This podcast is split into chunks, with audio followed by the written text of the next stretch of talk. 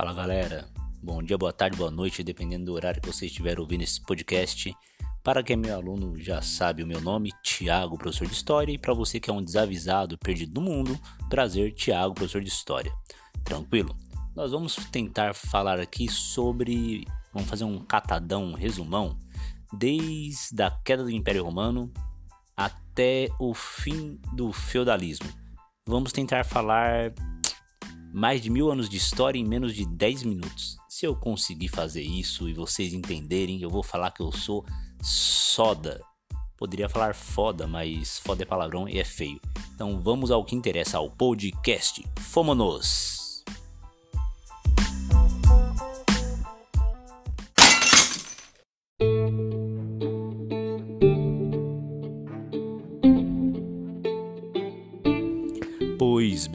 Esse som de prato quebrando, é, eu coloquei primeiro porque eu gosto, segundo é para ilustrar a queda, a quebra do Império Romano que quebrou-se no ano 476 depois de Cristo.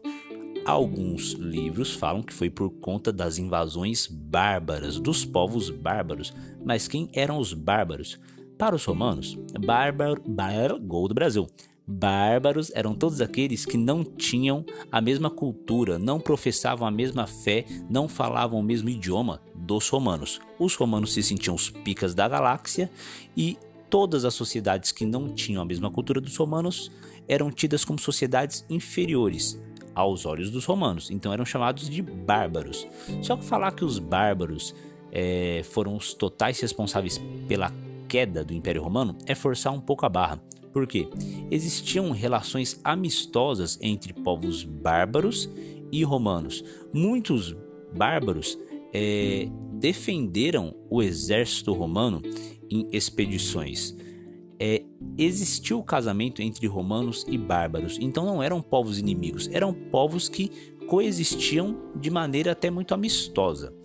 A questão foi: Roma se não foi o maior, se não foi o mais importante, talvez seja o império da antiguidade que nós mais temos é, informações e mais fama tem.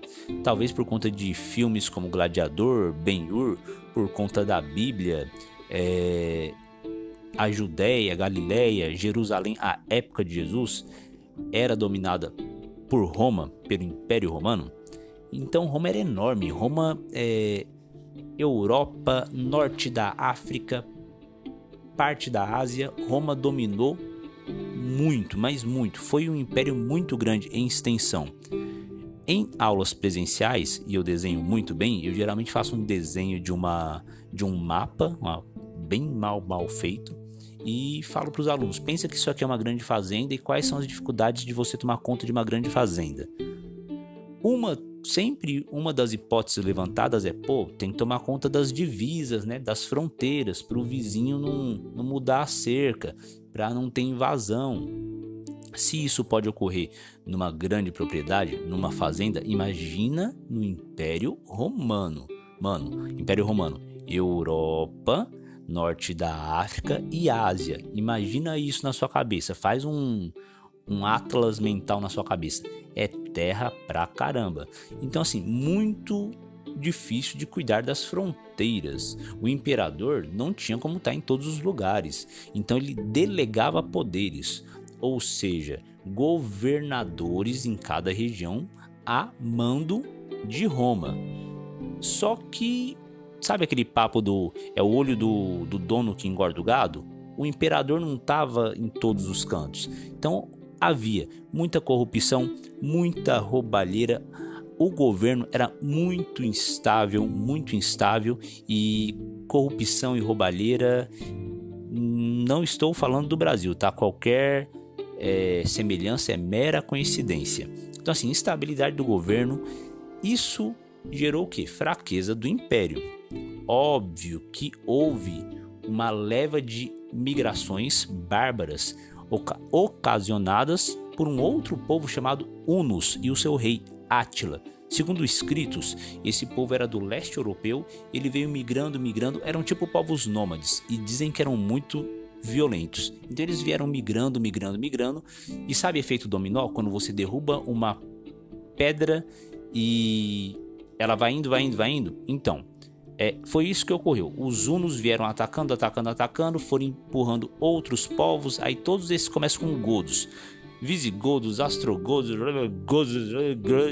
e esses foram adentrando o Império Romano. Beleza?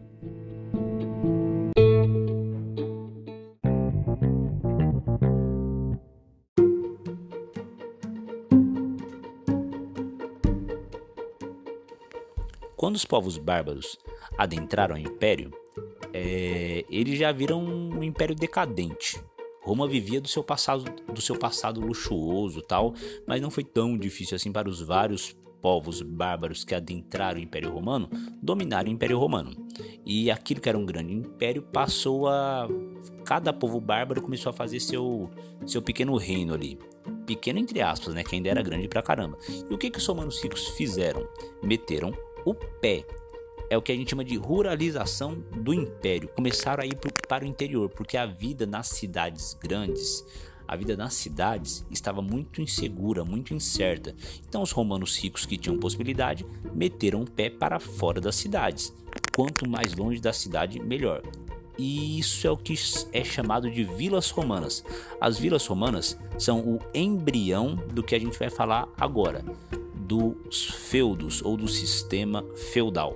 Como essas vilas estavam longe da cidade, é, elas tinham que ser autossuficientes, ou seja, é, quanto mais coisas, produtos, desde alimento, vestuário, é, um, uma vila romana e depois um feudo, né, é, pudesse produzir, melhor seria. Como a vida fora dessas propriedades era incerta, insegura, quanto menos a pessoa tivesse que sair da propriedade, melhor. E essas propriedades, propriedades, propriedade, propriedade, propriedade.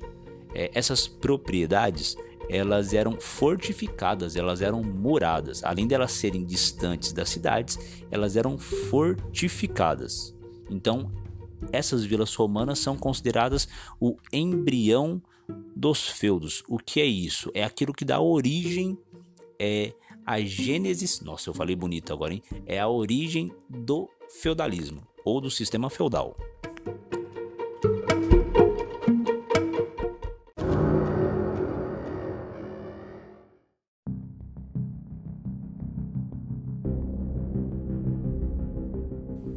Então, quando o Império Romano ele quebra, né?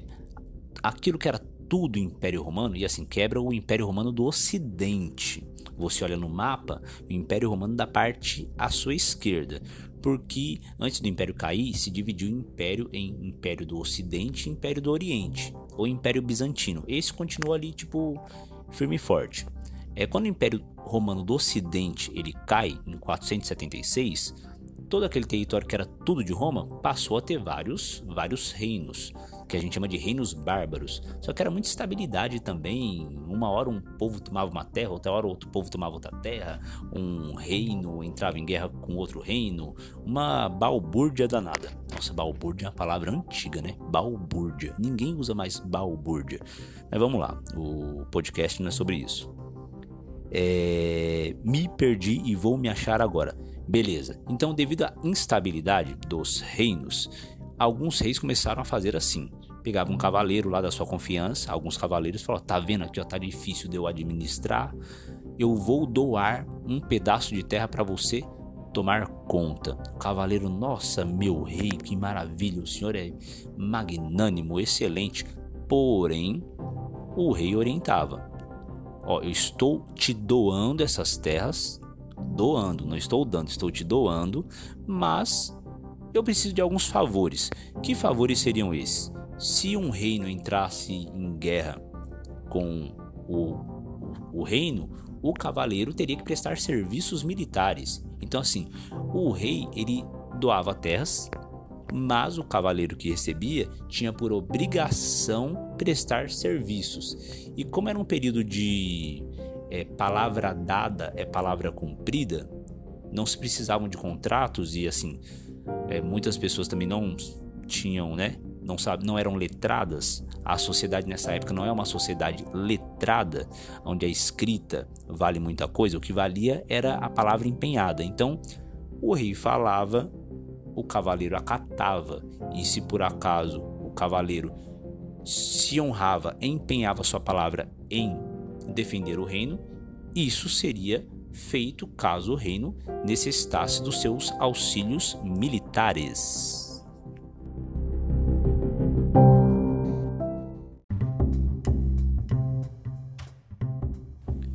A essa relação de rei doar terras a um cavaleiro e o cavaleiro ter que prestar serviços a quem doou, ao rei, é, dá-se o um nome de relação de sucerania e vassalagem. Sucerano é aquele que doa a terra e vassalo é aquele que se compromete a prestar serviços. E um cavaleiro que recebesse as terras diretamente do rei e se comprometesse a prestar serviços ao rei, ele poderia também dividir a terra que ele recebeu e doar para uma outra pessoa de sua confiança, um outro nobre. E esse passaria a ser vassalo do cavaleiro. Então, o cavaleiro que ao mesmo tempo ele recebeu do rei, ele é vassalo do rei, o rei é sucerano e o cavaleiro que recebeu é vassalo, mas se o vassalo divide a sua propriedade, ele poderia fazer isso com uma outra pessoa de confiança, ele passava a ser senhor, sucerano e a pessoa que recebeu, vassalo, vassalo do vassalo. A única pessoa que não tinha essa possibilidade eram os servos. Lembra que lá no começo eu falei, pô, os ricos meteram o pé, né? E tipo, se protegeram nas vilas romanas tal. É, aos pobres, aquelas pessoas despossuídas de bens materiais, de terra, e nesse período o poder estava na terra, você ter terra, você era poderoso. As pessoas que não tinham terra, a única maneira delas sobreviverem era estando dentro de um feudo, protegidas, porque a vida fora dos feudos ela era totalmente é, insegura. Essas pessoas só tinham a ofertar a sua força de trabalho. Então, o servo, que não é um escravo, o servo ele não tem terra para doar, não tem nada, ele troca a sua força de trabalho é, e os seus instrumentos de trabalho também, enxada, foice, essas coisas, porque é trabalho rural, né?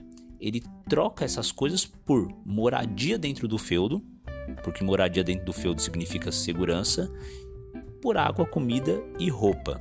Então ele vai produzir para o senhor feudal, o senhor do feudo, a maior e a melhor parte da sua produção vai para o senhor feudal, a sobra fica com ele. É quase o que ocorre hoje: você trabalha, trabalha, trabalha, você paga imposto, imposto, imposto, a melhor parte vai para o governo e a gente fica se matando para tentar sobreviver. Eu estou tentando não fazer comparações com os dias de hoje, mas tá difícil.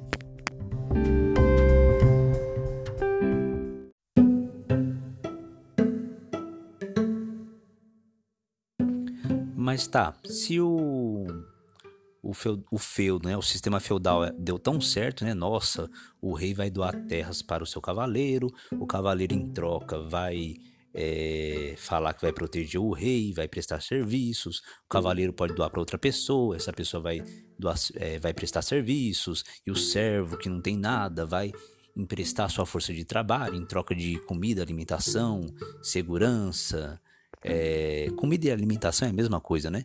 É, alimentação, segurança, roupa, abrigo dentro do feudo, porque a vida fora do feudo é perigosa. Mas por que, que não vivemos hoje num esquema de todos vivendo em feudos? Você para pra pensar, condomínio fechado, o jeito que a gente vive hoje parece que a gente tá vivendo em feudo, né? A gente tá vivendo fechadão porque a insegurança tá, tá a todo canto. Outra comparação com esse período da Idade Média aí é, a peste negra. A peste negra nesse período assolou a Europa, é, assim como né, o Covid-19 está assolando a nossa sociedade hoje. Mas isso foi só um parênteses. Então, o feudalismo, por que, que ele não vigora até hoje? Porque assim como o Império Romano, o feudalismo também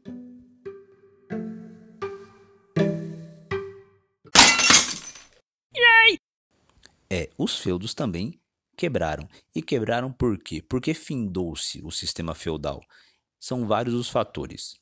Vou falar apenas de alguns. A vida nos feudos, ela era segura, mas ela era mais segura e confortável para o senhor feudal, né? O dono do feudo. Para o servo era uma vida de merda. Então assim, as técnicas agrícolas melhoraram, as técnicas de plantio e colheita melhoraram, é, a população, houve um crescimento populacional, é, e a vida dentro do feudo, como eu falei, era boa, mas para o senhor feudal. Então, mesmo com a insegurança da vida nas cidades, e lembre-se, as cidades elas não sumiram. Talvez elas tenham perdido um pouquinho de força. O comércio não sumiu, o comércio perdeu um pouquinho de força. Mas assim, aos servos, a vida nas cidades proporcionava uma possibilidade de ascensão social. O que é isso? É você mudar de patamar social, mudar de vida, estourar no norte, você ganhar na loteria e virar rico. Lógico que eu tô brincando, nessa época não havia loteria. Mas a vida dentro do feudo, você nasceu servo, você ia morrer servo. A vida fora do feudo, na cidade, você poderia ter um avanço, né? Subir degraus na escalada da fama, na escalada do sucesso. Estou falando isso que eu estou vendo o ratinho aqui também, apareceu isso escrito. É escalada da fama. É, você fora do feudo, você tinha a possibilidade de crescer socialmente como um burguês. Mas quem é o burguês?